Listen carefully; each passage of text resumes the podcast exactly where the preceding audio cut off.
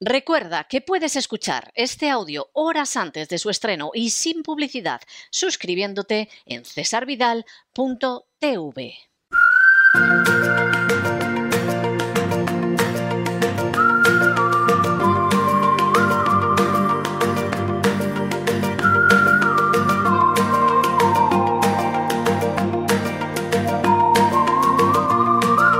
La economía que se fue con Roberto Centeno. Estamos de regreso y estamos de regreso para esa parte final del programa que todos los martes dedicamos a la economía, de manera que aparten cualquier cosa fumable, coloquen en posición vertical el respaldo de los asientos y abróchense los cinturones porque en estos momentos llega don Roberto Centeno y entramos en esa economía que ojalá se hubiera ido, pero que sigue ahí presente. Muy buenas noches, don Roberto. ¿Por dónde vamos a ir hoy?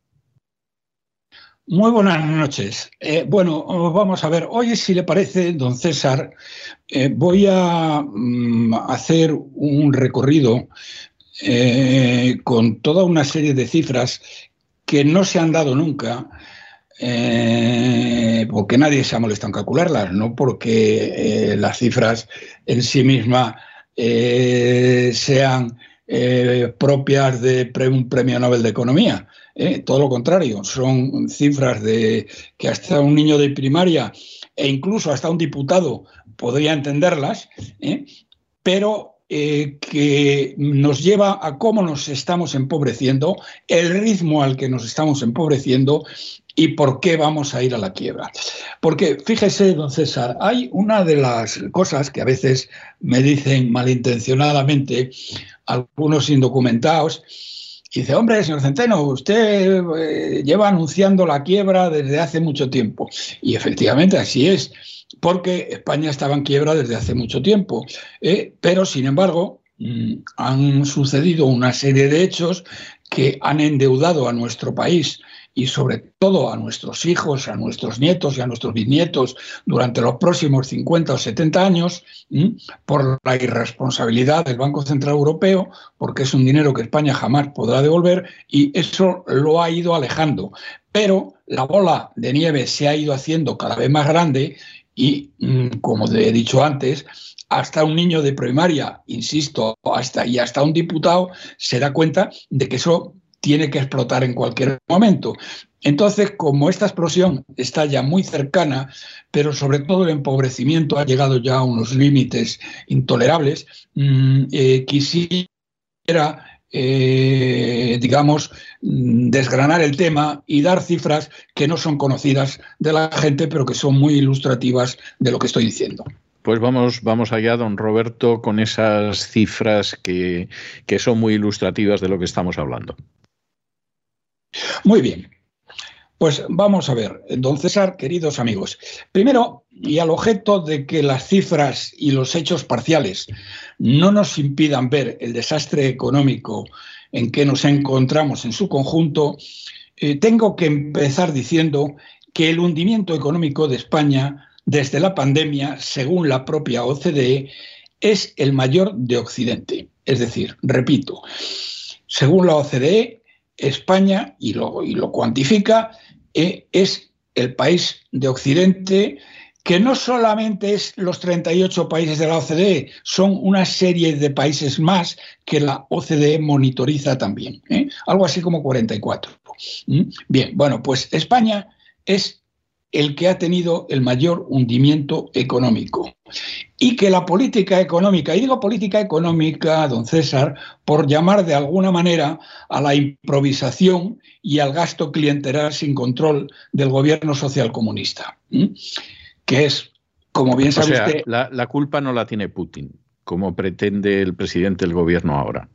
No, luego llegaremos a Putin. ¿eh? Ah, muy bien, muy bien, muy bien, muy bien. Esto es muy anterior a Putin. No llega a los reyes católicos, pero mm, casi. ¿eh? Pero bien, como sabe usted, el gobierno social comunista, que es el gobierno eh, izquierdista, más izquierdista radical de Occidente, y es el país más disparatado y despilfarrador. Miren ustedes, en el año 2020 se produjo un hundimiento económico del 11%, según datos de la contabilidad nacional. Que no es, como han dicho muchos, sin molestarse siquiera en comprobarlo, porque aquí la gente normalmente no se molesta en comprobar nada y es facilísimo porque no tienes más que darle a la tecla a unas teclitas en Google y te salen pues muchísimas cosas, ¿eh? casi todas, si las sabes buscar. Bien, en el año 20 ¿eh? se produjo un hundimiento económico del 11%. Es el mayor, por supuesto, de Occidente eh, y eh, no es, como se ha dicho, y digo sin comprobarlo, la mayor caída desde la guerra civil, sino la mayor caída desde la crisis bancaria de 1868 que eliminó la mitad de las firmas españolas. Y de eso hace ya más de 150 años. Porque, señoras y señores, y aquellos eh, juntaletras que dicen que es el mayor desde la guerra civil, eh, no, señoritos. En la guerra civil el PIB cayó en un 24%, es verdad, pero no en un año, sino en un periodo de casi tres años. ¿eh? Y en ninguno de ellos, en ninguno de ellos, ¿eh? superó la caída el 10%. Por lo tanto, señoras y señores y medio pensionistas, no digan ustedes que la cifra del año 20 fue la peor desde la guerra civil, porque la guerra civil, en ninguno de los tres años que duró, ¿eh? el PIB llegó a, caer un 10%. En el periodo 2007-2013, la caída fue del 10,5%. Pero, sin embargo, estas cifras se refieren solo a caídas en el PIB y no tienen en cuenta la otra cara de la moneda, que es la del endeudamiento. O sea, primer error, eh, primer error que cometen, que dicen que es la mayor cifra desde la guerra civil. Mentira, desde el año 1868, hace 150 años. Segundo, que es más gordo y más importante, que no tienen en cuenta el endeudamiento. ¿Eh? Porque, de nuevo tengo que repetir, es la tercera vez que lo hago, ¿eh? que hasta un niño de primaria e incluso hasta un diputado se daría cuenta de que el empobrecimiento de una nación lo mide la suma de los dos, es decir, la caída del PIB y el endeudamiento. De la misma manera que eh, mm, para una familia el resultado económico a lo largo de un año es lo que haya ganado o perdido perdido en este caso en la mayor parte de los años, más lo que se haya endeudado, no solo lo que haya perdido. Y miren ustedes, durante la crisis financiera y económica del año 2008, el indigente mental Rodríguez Zapatero, que jamás supo por qué la economía subía durante su primer mandato y luego menos aún por qué se hundía en el segundo, bueno, en el segundo llegó a decir que jugábamos en la Champions League ¿eh? Y yo, fíjese, don César, que pienso que se lo creía. Que pienso que se lo creía. Es, yo también lo creo. Yo no, no es que lo pueda asegurar al 100%, pero yo también lo creo. Sí, era tan tonto, aunque luego para trincar dinero de los narcoterroristas ha demostrado una inteligencia que tenía escondida, ¿eh? pero que no la aplicó para nada a, mm, digamos, al, pueblo español. Pero para sí mismo sí que sabe de hacerlo. Igual que Pepiño, ¿eh? que ahora, como sabe usted, don César, tiene una, mm, aunque no tenía estudios, ¿eh? porque ya sabe que era el que una, Una consultoría, sí. Una consultoría que a quien quiere oír le dice, oye, si quieres que te toquen fondos europeos, ¿eh? ya sabes a quién tienes que recurrir, ¿eh? Almenda. Exactamente, exactamente. Y, y, hay mucha gente que está poniendo dinero encima de la mesa. Bueno, esto no ha hecho más que, eh, mm, hombre, vamos a ver, Pepiño no tenía estudios, pero tampoco es tonto. ¿eh? No. Hombre, cometió algunos errores, como que le pagaran las mordidas en sobres de 500 euros en una gasolinera y lo firmaba en una cámara que había allí, pero él se dio cuenta, por ejemplo, que su amigo Montoro ¿eh? trincaba dinero con una, con una oficina de tráfico de influencias, ¿eh? que decía básicamente lo mismo. ¿eh? Así que, bueno, ya sabe usted lo que decía, no lo vamos a repetir. Pero bien, eh, pues miren ustedes, el, eh, indigente mental Rodríguez Zapatero eh, nos empobreció en 349 mil millones de euros. Aquí empieza el empobrecimiento de verdad de España. 349 mil millones de euros. Bueno, el empobrecimiento de verdad empieza la noche triste en que otro indigente mental, un paleto de Ávila, se le ocurrió aquello de todo café y creó las autonomías. Ahí empezó el tema. Pero bien, eh, eh, por no remontarnos a entonces, porque al principio eso fue muy lentamente, eh, no se empobreció Rodríguez Zapatero en 349 mil millones. ¿Divididos cómo? Pues nos endeudó en 303 mil millones y el PIB en los cuatro años, en esos cuatro últimos años de su mandato, cayó en 46 mil millones. La suma de los dos son los 349 mil millones. Luego hablaremos de lo que significa esto per cápita y para las familias españolas. Bien, a esta primera crisis, la de Rodríguez Zapatero, es decir, eh, la, crisis financiera y económica, se le une la crisis de deuda soberana, durante la cual el insensato de Rajoy se comprometió con la señora Merkel a devolver hasta el último euro a las cajas de ahorro alemanas que tan irresponsablemente habían financiado nuestra burbuja inmobiliaria. Algo que no hizo ningún otro país de Occidente. Es decir, ningún país de Occidente, bueno, mire Estados Unidos, por ejemplo, don César, sin ir más lejos, que eso lo conoce todo el mundo, cuando un banco que había estado metido en todo esto, que era Lehman Brothers, que era uno de los grandes bancos de Wall Street, ¿eh? Se encontró eh, quebrado, no vino el gobierno de los Estados Unidos a salvarlo, sino que les dejaron caer total y absolutamente. Totalmente. Totalmente. Con independencia de que eso trajo como consecuencia no solamente la crisis de estos irresponsables, que se fueron todos a la calle, sino eh, bueno, pues tuvo un efecto dominó y hizo caer muchas más cosas. Es decir, que el daño no se limitó a Lehman Brothers, sino que el, daño fue multiplicado. Bien, pues aquí Rajoy se comprometió con Merkel eh, que devolvería el último céntimo a las cajas de ahorro alemanas. El caso más exagerado de no devolución fue el de Islandia. Islandia tenía un endeudamiento muy grande con los bancos ingleses. ¿eh? Y pura y simplemente lo que hizo el gobierno de eh, Islandia fue meter en la cárcel al gobernador del Banco de Islandia, al ministro de Hacienda de Islandia y decirle a Inglaterra, a los bancos ingleses, que no les devolvía ni un solo centavo. Es decir, lo perdieron todo. ¿eh? Porque en otros países, Francia, Italia, en fin, el resto de los países europeos, los bancos han perdido una cantidad muy importante ¿eh? Eh, y eh, en, en, Islandia lo perdieron todo. Bueno, pues aquí a las cajas de ahorro alemanas, y no solo las alemanas, también las holandesas y algunas francesas que habían financiado la burbuja inmobiliaria con una total y absoluta irresponsabilidad.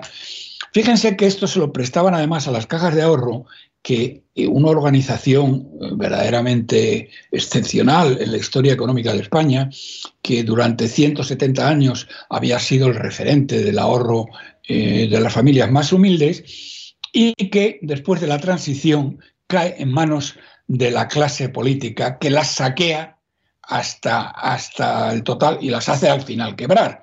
Pero las que no quiebran son las alemanas ¿eh? y se les devuelve hasta el último céntimo. ¿Qué le promete la señora Merkel a cambio? La señora Merkel a cambio le promete que el Banco Central Europeo, como efectivamente hizo, hizo Draghi que estaba entonces, le iba a dar todo el dinero que necesitara.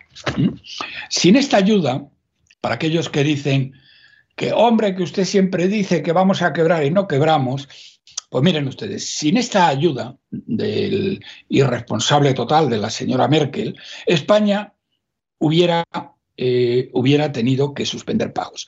Esta ayuda, sin embargo, lo que, eh, lo que ha hecho y va a hacer y, además eh, hasta el momento en que mm, suspendan pagos de verdad España, bueno, simplemente ha sido que ha arruinado a las generaciones futuras durante los próximos 50 o 70 años. ¿eh? Es decir, que el señor Rajoy esto fue lo que consiguió.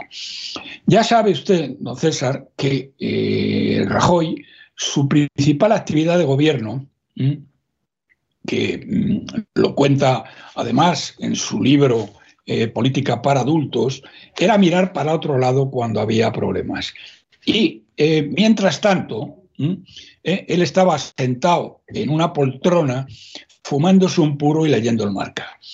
Verdaderamente que digan que el señor Rajoy gobernó en algo es que es una, vamos, es una mentira como la pirámide de Keops.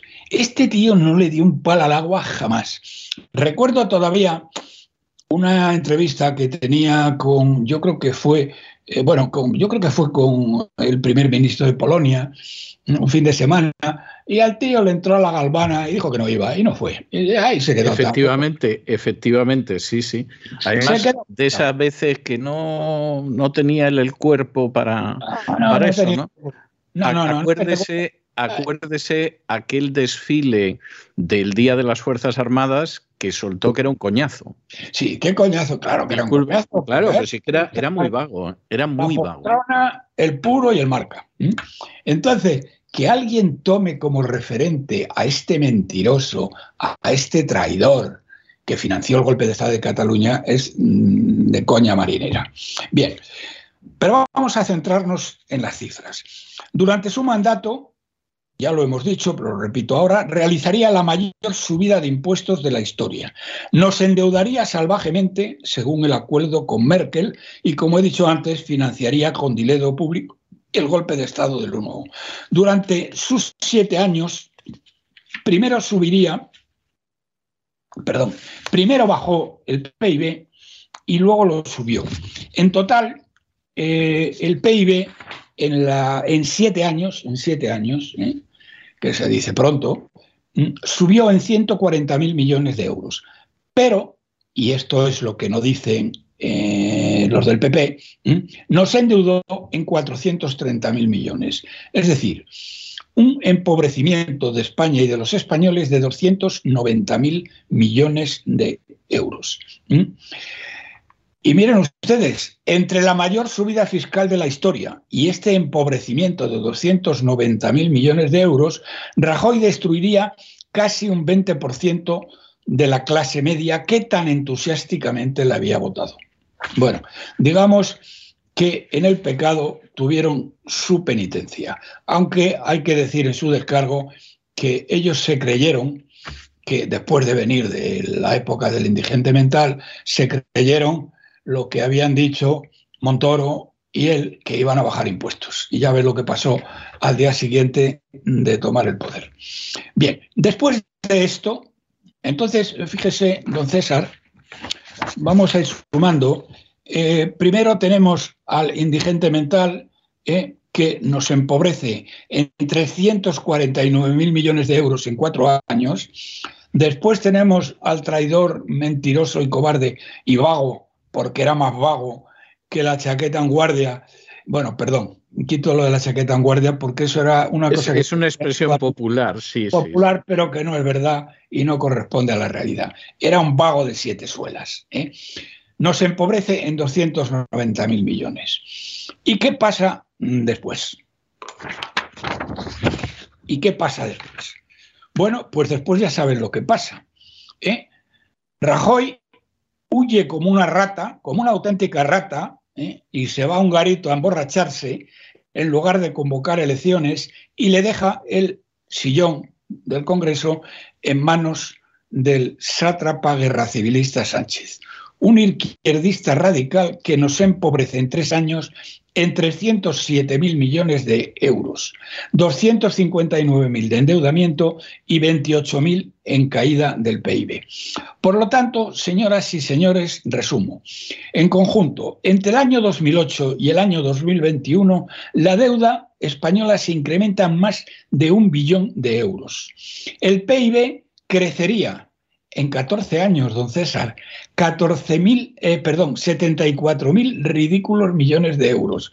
Total, a los españoles nos empobrecen en este periodo de 14 años, repito, 2008-2021, es decir, hasta antes de ayer, en 944.000 millones de euros. Y eso representa 1.500 euros anuales per cápita.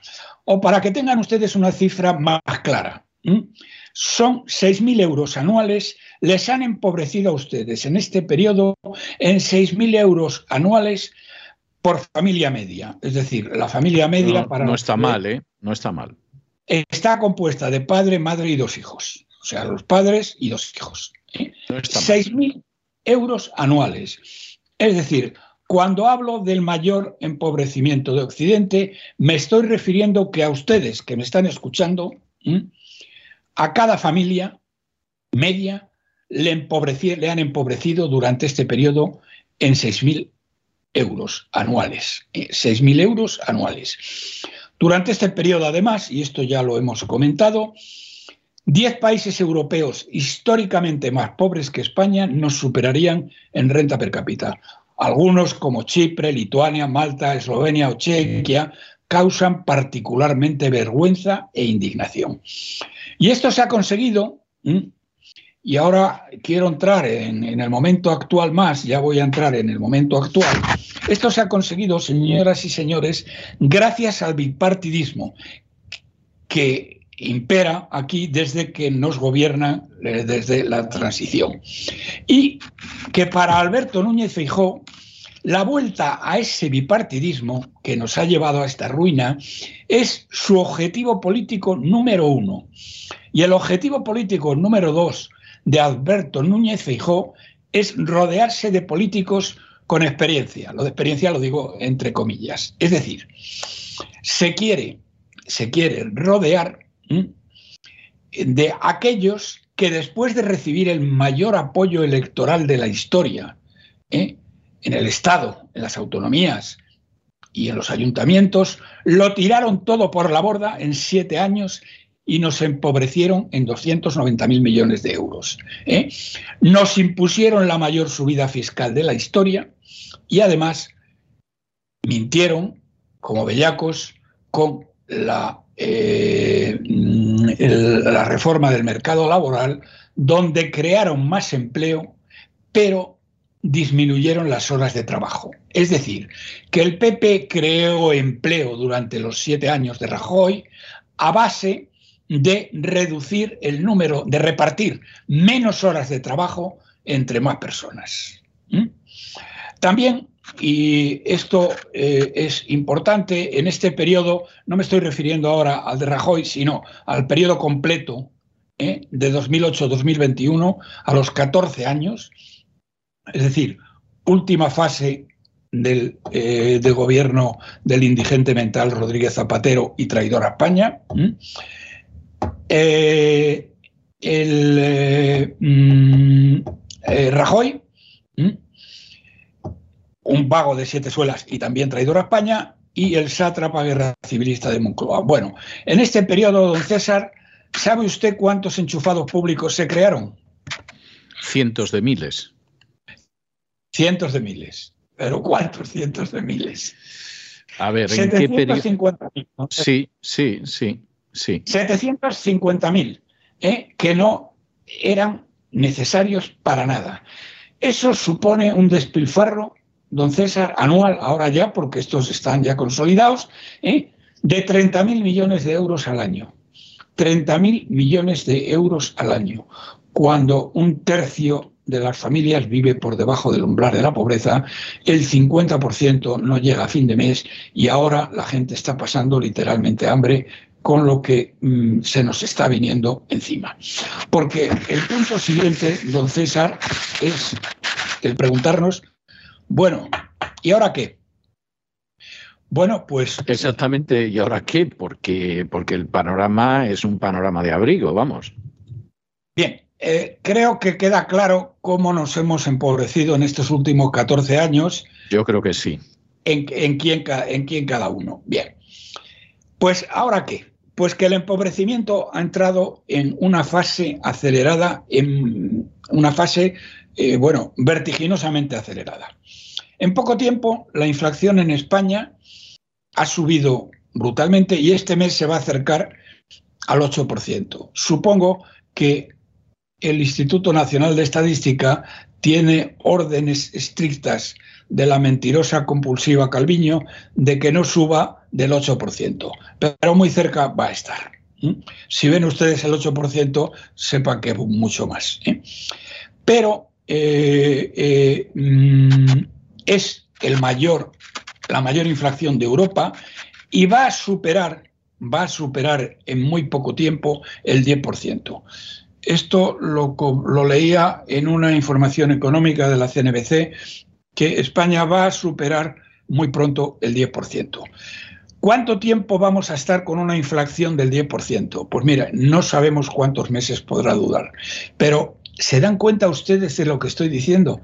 Es que según las cifras oficiales, y tengo que volver a repetírselo, que son más falsas que un euro de madera, porque la inflación, y lo saben ustedes cada vez que van mm, al supermercado y llenan el carrito de la compra, la situación es mucho peor. No están subiendo un 10%, están subiendo un 15, un 20 o más por ciento.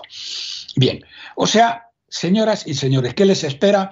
Que la inflación este mes va a estar cercana al 8% e inmediatamente después se va a poner en el 10%. Y durará no sabemos cuánto tiempo. Y mientras tanto, ¿qué hace el sátrapa guerra civilista de Sánchez? Bueno, pues está encantado de haberse conocido con la guerra de Ucrania, porque fíjense ustedes que esto le está permitiendo, primero, codearse con la creme de la creme de los gobiernos europeos que antes de la guerra ni se le ponían al teléfono. Es que ni se le ponían al teléfono. Por tanto, a Sánchez le importa una higa la inflación y el hambre de los españoles, porque además ya lo ha dicho muy claro, nos esperan tiempos muy difíciles. Desde luego no a él ni a sus secuaces. Ahí tienen al analfabeta Montero, ¿eh? que le acaban de regalar 20.000 millones de euros, el doble del presupuesto de defensa, para que lo despilfarre en feminismo. Porque, como ha dicho, mm, como ha dicho el sátrapa guerra civilista, la culpa no la tiene él, la tiene Putin.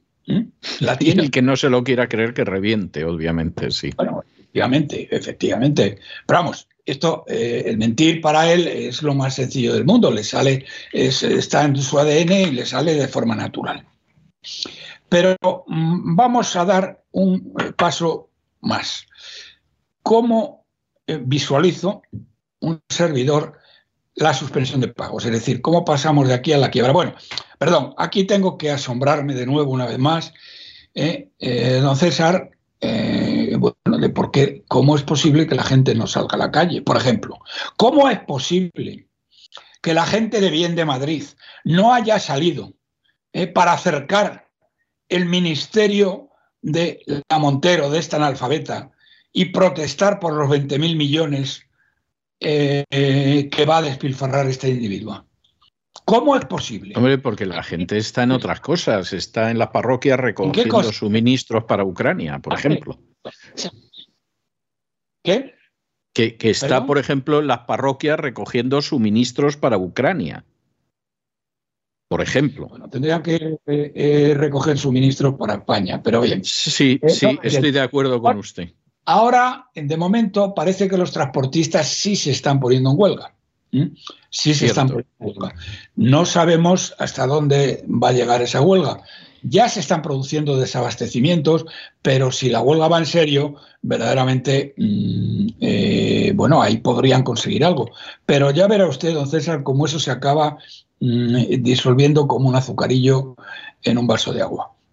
Naturalmente, los golfos y golfas de UGT y comisiones obreras que han metido cientos de miles de enchufados de familiares, amigos y correligionarios en la administración, que han recibido 90 millones de euros para reformar sus sedes, ¿eh? naturalmente están más callados que, bueno, más callados que eso. ¿eh? eh, eh, increíble, increíble la desvergüenza, la desvergüenza de, mm, de los sindicatos UGT y comisiones obreras en este país hambriento cuando salían a la calle pero eso ya se ha repetido mil veces, ¿eh? porque la luz estaba a 70 euros megavatio hora y ahora cuando está a 700 no abre la boca ni dice esta boca es mía. Bien, luego me haré una referencia a cómo bajar el precio de la porque es muy sencillo, aunque parezca lo contrario. Bien, eh, sigo cómo mm, visualizo yo la suspensión de pagos de España. Miren ustedes, el Tesoro ha dicho que va a incrementar la deuda pública en este año en 75.000 millones de euros. Y eso sería la emisión neta. A eso se sumarían los 24.000 millones de euros de los fondos europeos, con lo cual tendríamos como 100.000 millones. Bueno, es una manera de hablar, porque los fondos europeos, como saben ustedes, se están despilfarrando de una manera total y absolutamente descarada, porque la corrupta van der Leyen, al igual que eh, hacía Rajoy, mira para otro lado, ¿eh? mira para otro lado. No sé cuánto nos costará el que mire para otro lado, porque tonta no es, ¿eh? pero bueno, mira para otro lado. Ese dinero se está gastando todo, todo, bueno, casi todo, el 80 o el 90% en el despilfarro clientelar en puro despilfarro clientelar. Luego están los otros 75.000 millones. Y eh, en total, la emisión bruta, contando las cantidades que van, que van eh, para refinanciación de deuda, porque hay mucha deuda que vence y hay que refinanciarla, estamos en 237.000 millones. Es decir, don César, este año tenemos necesidad de obtener de alguien 237.000 millones de euros. ¿Y eso, eso es posible? Bien, bueno, pues no sé si será posible. En teoría, en teoría, eh, la gente del Tesoro decía que sí, pero eh, ha ocurrido una novedad eh, muy grave y es que el jueves pasado eh, la presidenta del Banco Central Europeo sorprendió a todos, a mí el primero, cuando dijo que iba a eh, reducir las compras de deuda a mayor velocidad de lo que estaba previsto. Comparando las cifras anteriores a esta declaración con las cifras que ha dado después de esta declaración, ¿eh? a España le van a tocar aproximadamente entre 10 y 12 mil millones de euros menos comprados por el BCE eh, sin control alguno y a interés cero, que es en lo que está, de lo que el Tesoro contaba. Entonces, el Tesoro tiene aquí un problema. Es de dónde narices saca 10 o 12 mil millones de euros. Bueno, en algún momento, no sé cuándo, eh, será ya en en el tercer trimestre del año, o tal vez el cuarto, eh, porque tratan de, estirar lo que pueda y conseguir el dinero que puedan, tendrán que salir a los mercados. Los mercados internacionales tienen el 44% de la deuda española, el 35% lo tiene el BCE y el resto la banca española. A la banca española la pueden presionar, naturalmente, pero eh, la banca española está con una solvencia eh, pendiente de un hilo y además con un endeudamiento eh, de deuda española que eh, cuando suspendamos pagos ya ni les cuento lo que va a pasar a la banca. Entonces, mm, aquí se va a producir ya un problema grave de conseguir el dinero que necesitamos en los mercados. ¿Cómo lo van a conseguir? La verdad es que no lo sé. A mí no se me alcanza. Mm, porque para que los mercados internacionales le dieran crédito a España, le dieran dinero a España, se tendría, eh, tendría que tener alguna garantía del BCE y el BCE ya no va a dar ningún tipo de garantías. Entonces, no sé cómo lo van a hacer, pero claro. ¿Y, alguien aparte del BCE podría dar garantías o ni soñarlo? No, ni soñarlo, no, nadie, nadie. ¿Quién le va a dar garantías? En absoluto. Por eso se lo pregunto, porque a mí no se me ocurre. Hombre, usted que está en Miami y no está sujeto a los avatares de aquí, a lo mejor podría, podría poner algún euro. Pero en fin. No, yo me consta, me consta que aquí en Miami eh, sí que dan cosas, pero, pero otra gente. Y, no sé si al final para bien, pero bueno, eh, y tampoco, pero vamos, no es el caso. La, deuda de España es la deuda de España. Pero eso no es el año 2022, que es en el que estamos. No, no, no. ¿Qué pasa en el 2023?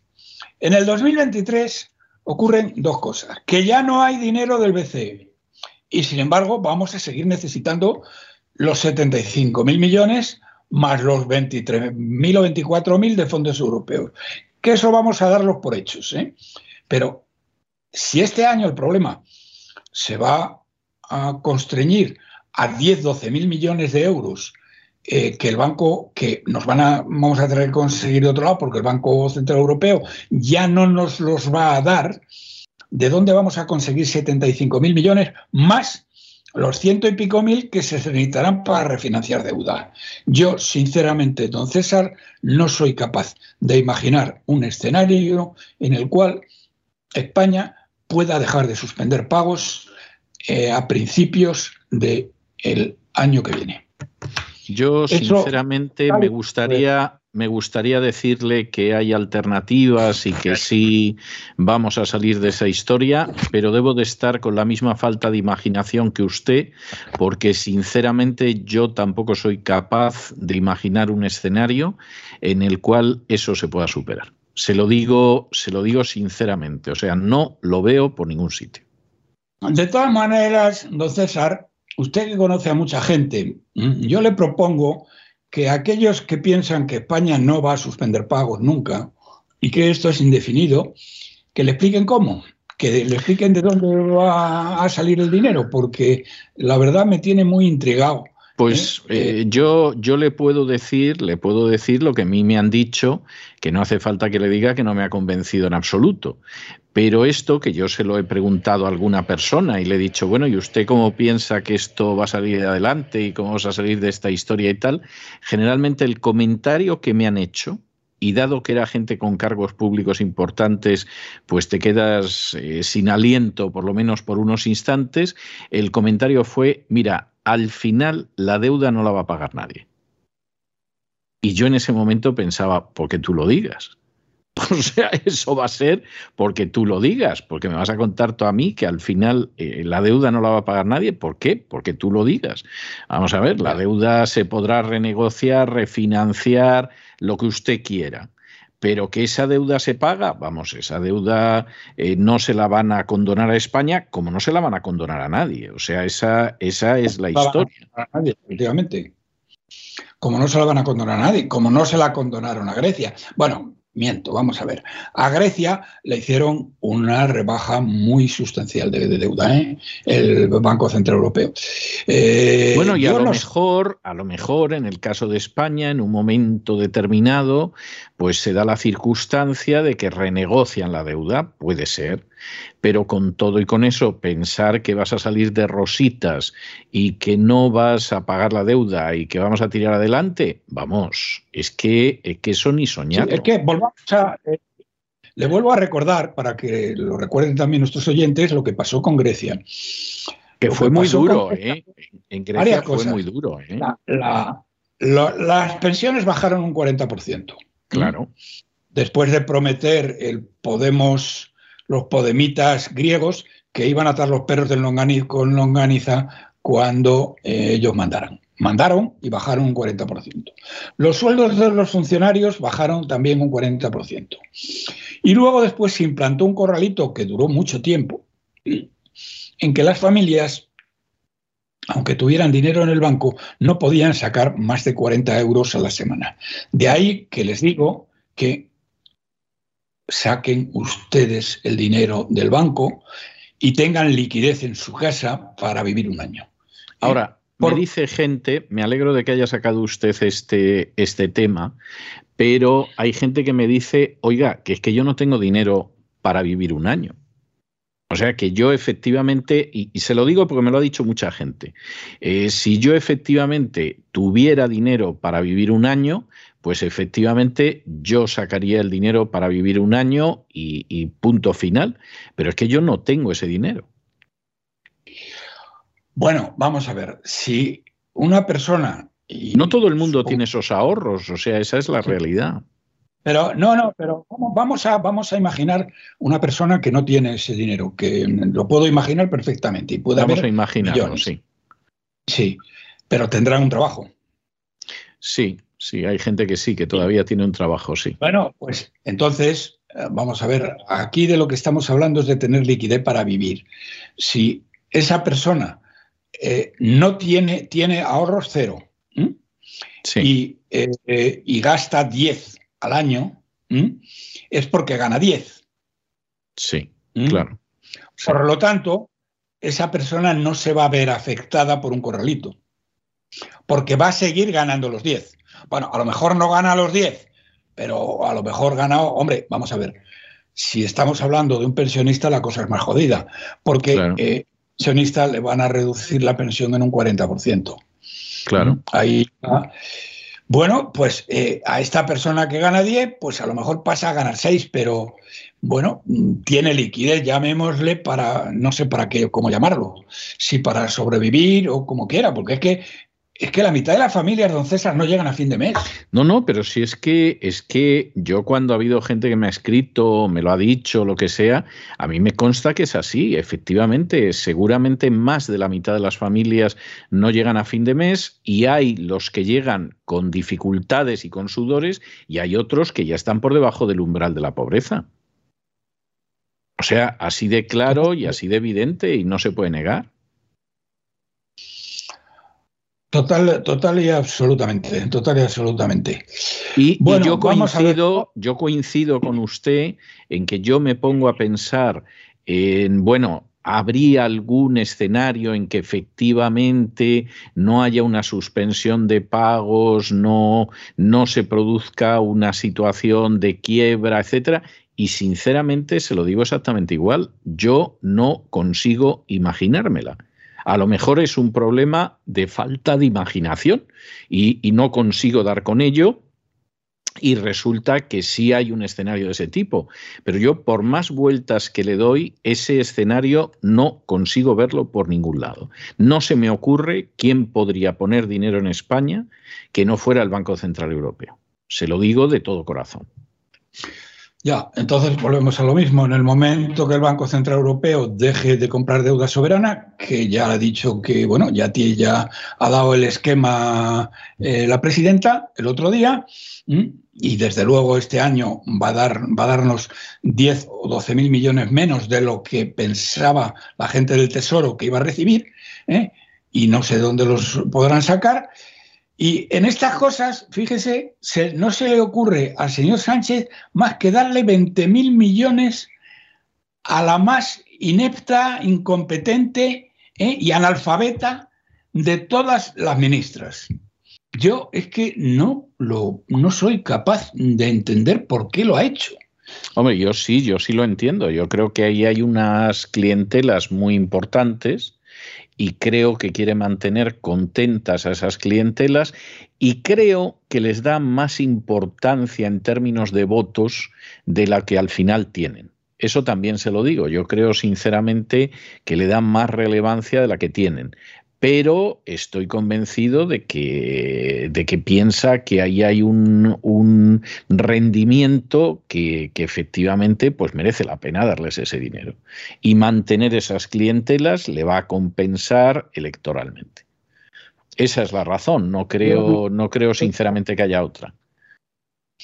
Yo la verdad es que no, lo, no, soy capaz de, comprenderlo.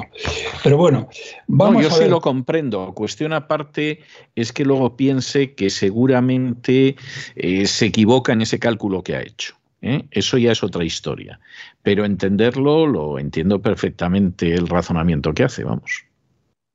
Bueno, mira, para terminar, si te parece, voy, eh, lo voy a hacer con tu permiso lo voy a hacer todas las semanas, porque todas las semanas se publica. me estoy refiriendo a la encuesta de eh, lectomanía sobre las elecciones generales. Sí. Lectomanía, como saben, no depende de ningún medio de comunicación, sino de una serie de personas que pagan tres euros y medio, que son los patronos, y tienen miles de ellos, y eh, eh, con eso mm, hacen, digamos, encuestas que hasta ahora son las que más han acertado. Bien, la última corresponde al viernes que viene y aunque está prohibido, mm, digamos, eh, eh, el, difundirlas antes de 48 horas, como esas 48 horas han pasado, se la digo. Miren ustedes, la encuesta que, la última encuesta da 110 escaños al PSOE, que pierde dos respecto a la semana anterior, pero que todavía don César, siguen siendo legión. No, no, no, no, son muchos, son muchos. 94 a Vox, que pierde uno. 60, señoras y señores, a Feijó, 60 a Feijó, que gana dos, es decir, al PP, y 31 a eh, Podemos, que se queda igual. Sí. Bueno, eh, el comentario es el siguiente. Ustedes, todos los que me oyen y miren las encuestas, habrán visto que todas las encuestas de los medios que son favorables al PP, que son que hay bastantes o por lo menos favorables a Fijó, porque porque están pidiendo Fijó, danos subvenciones, ¿eh? Alberto, acuérdate de nosotros. Bueno, le están dando 30 o 35 escaños más a, a Feijó. Es decir, hablan el efecto Feijó que son que tiene 95. Eso, señoras y señores, es mentira total y absoluta. Pero aparte de eso, fíjese en la siguiente matemática. Vox y el PP no suman. No suman. Porque sacan 154 entre los dos. Pero es que PSOE y PP, que eh, mm, el señor eh, Feijó, eh, después de lo de Castilla y León, pues ha dicho a todo el que quiera oírlo que él con quien quiere pactar es con el PSOE, bueno, lo ha dicho siempre, toda la vida de Dios, pero ahora con más intensidad todavía. Pero fíjese, don César, que ni siquiera suman, porque 110 del PSOE y 60 del PP son 170 y necesitan 175. Hombre, supongo que pueden escarbarlos entre el PNV, que, bueno, estos siempre traidores del PNV. Esos, sí, se venden al mejor, mejor Y podrían hacerlo. Pero que la cosa está eh, realmente muy, muy, muy, muy, eh, muy, muy mal. Y eh, por último, una, una cosa que quería decirles que, vamos a ver, corríjame si me equivoco, yo creo que, vamos a ver, Maquiavelo tenía un dicho que yo lo había traducido, a ver, espere un momento, que decía Maquiavelo, más o menos, no, no lo estoy, eh, no me estoy, no lo estoy eh, digamos, repitiendo textualmente, pero esta era la idea. Eh, que cuando quieren destruirte, la batalla que tienes que dar la tienes que dar hasta el final. Sí, sobre poco más o menos, sí, sí, sí, sí. Sobre poco más o menos es lo que decía Maquiavelo. Es la idea, sí. Esa es la idea. Me alegro de que usted me la confirme porque usted está en otras cosas que es un sabio, no hay ni la menor duda. Por lo tanto, señoras y señores, tomen nota. Maquiavelo, que de esto sabía un rato, decía que en El Príncipe, ¿eh? que cuando quieren destruirte, la batalla la tienes que dar hasta el final. Y si no, desde luego, la has acabado. Bien, bueno, mi admirada Isabel Díaz Ayuso no lo ha hecho. Ni se ha querellado penalmente contra Casado, Egea y Bolaños, ¿eh? que es lo que me decían una serie de penalistas eh, de reconocidísimo prestigio. ni, se ha ni se ha presentado don César para liderar el PP. La conclusión, querida Isabel, es que Feijó y Sánchez van ahora a por tu cabeza. No sé si te has dado cuenta, pero desde luego van ahora a por tu cabeza. Te has equivocado. Todavía estás a tiempo de cambiar.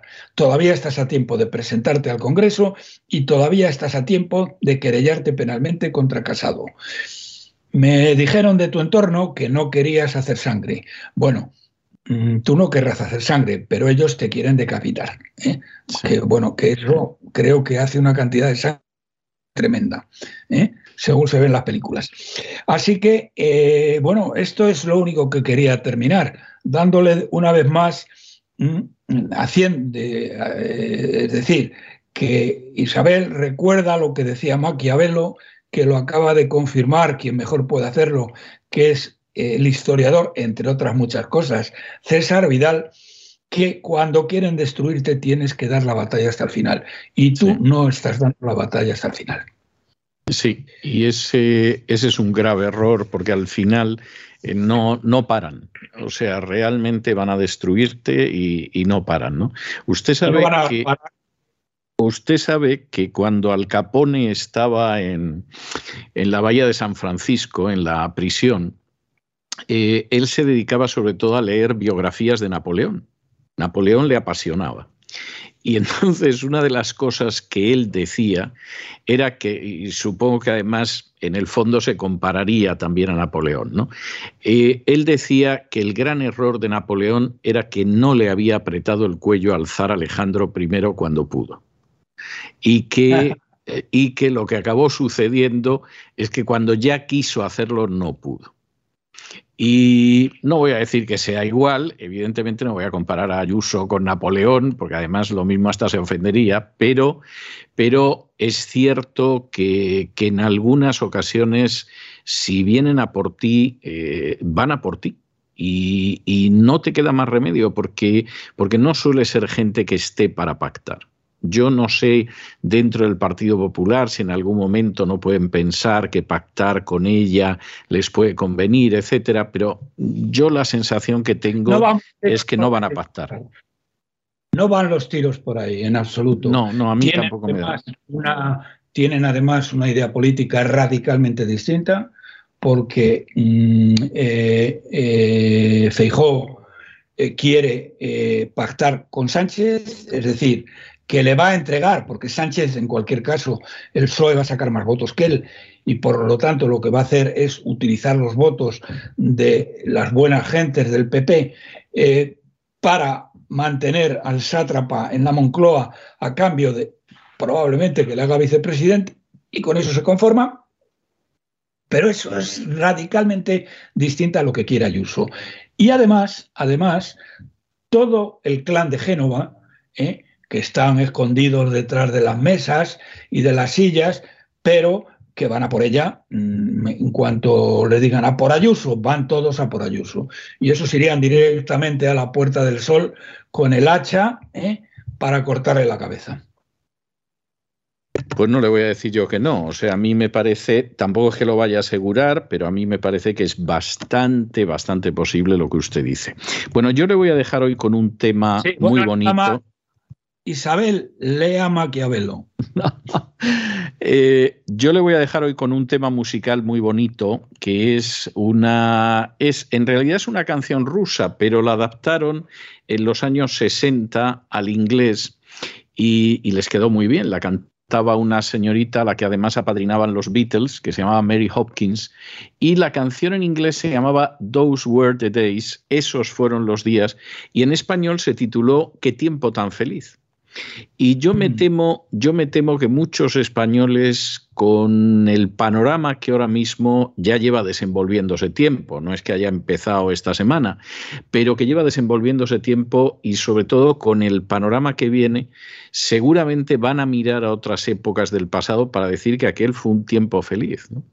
Y, esa canción del ayer, pues fue un ayer feliz y sin embargo el futuro, en buena medida, porque esos españoles tampoco han querido ver, a pesar de las advertencias que se les daban, cómo iba a ser el futuro, pues es un futuro que realmente se presenta muy difícil. De modo que le voy a dejar con esos... Sí, dígame. Pero fíjese, don César, es más grave que eso, porque es que no solo son ellos, es que son sus hijos y los hijos de sus hijos. Y yo puedo llegar a entender, don César, que no luchen con uñas y dientes por ellos mismos, porque pueden darles mucha pereza, pero que no luchen con uñas y dientes por el futuro de sus hijos y los hijos de sus hijos, cuando casi el 50% de los jóvenes no tiene empleo y no tiene esperanza de conseguir un trabajo digno en un, futuro previsible y no se mueven de su casa, no lo puedo entender, don César. Bueno, eh, seguramente pues somos de otras generaciones y luego uno ve un fragmento de una entrevista que he visto hace poco de Arturo Pérez Reverte, en la que habla de los que vienen de África como Bongo, para decir que Bongo finalmente se va a apoderar de España porque gente que ha cruzado media África en las peores condiciones viene dispuesto a comerse las piedras y hay otra gente que está papando moscas. Y no sabe usted cuánto quisiera yo que se equivocara Arturo. Pero a veces confieso que siento, siento la sombra de una duda. Bueno, le voy a dejar con Mary Hopkins, que, que suena mucho mejor que, que nosotros, y nos volvemos a encontrar la semana que viene, Dios mediante. Un abrazo muy fuerte, don Roberto. Otro para usted. Y con estos compases del Those Were the Days, de aquellos eran los días, o de qué tiempo tan feliz en español, hemos llegado nosotros al final de nuestra singladura de la voz. Esperamos que hayan disfrutado, que lo hayan pasado bien, que hayan aprendido incluso una o dos cosillas útiles y los emplazamos para mañana, Dios mediante, en el mismo lugar y a la misma hora. Y como siempre, nos despedimos con una despedida sureña. God bless you. Que Dios los bendiga. El programa La Voz es una producción de Artorias Incorporated y al amparo del derecho a la libertad de expresión no se hace responsable de las opiniones vertidas en el curso del mismo.